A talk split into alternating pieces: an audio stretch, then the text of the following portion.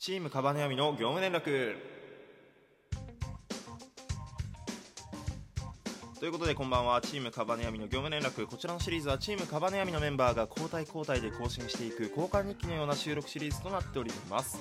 本日の担当は猫背です。よろしくお願いします。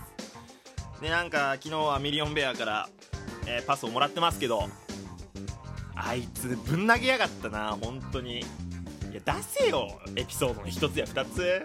まあおにぎりの具でじゃあもう一回猫背もやってみろってことなんでえーとそうですね。俺はまああの市販のおにぎりからちょっと外れてお話しするとあのー野球部だったんですけどおふくろがねソーセージを輪切りにしてその、ま、混ぜご飯にして握ってくれてたウインナーおにぎりみたいなのがあってあれすごいなんか野球やってるとやっぱ食欲も出るしお腹空くからあの昼休憩とかにねスッと食べれてソーセージのなんか油でね喉も通りやすくてすごい良かったなっていうなんか思い出がありますね。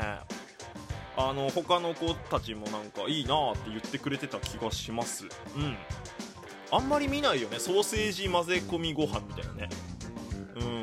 あれ美味しいですよ。あのもしスポーツやってるお子さんとかいる保護者の方が聞いていらっしゃったらぜひあのおすすめです。食べやすいです。はい。うんなんかよくそれをお願いしてたなっていう、うん、イメージがあるな。おふくろにそれがいいなって言ってた。うん。これぐらいスッと出せ！ミリオンベアバーカということで明日はフラタンのアカウントでの、えー更新という風になりますがそうだなフラタンお前それはないだろう。って思ったエピソードをお願いします。チームカバネヤミ3人でやっているシリーズリアス式ラジオもぜひ聞いてくださいね。猫背でした。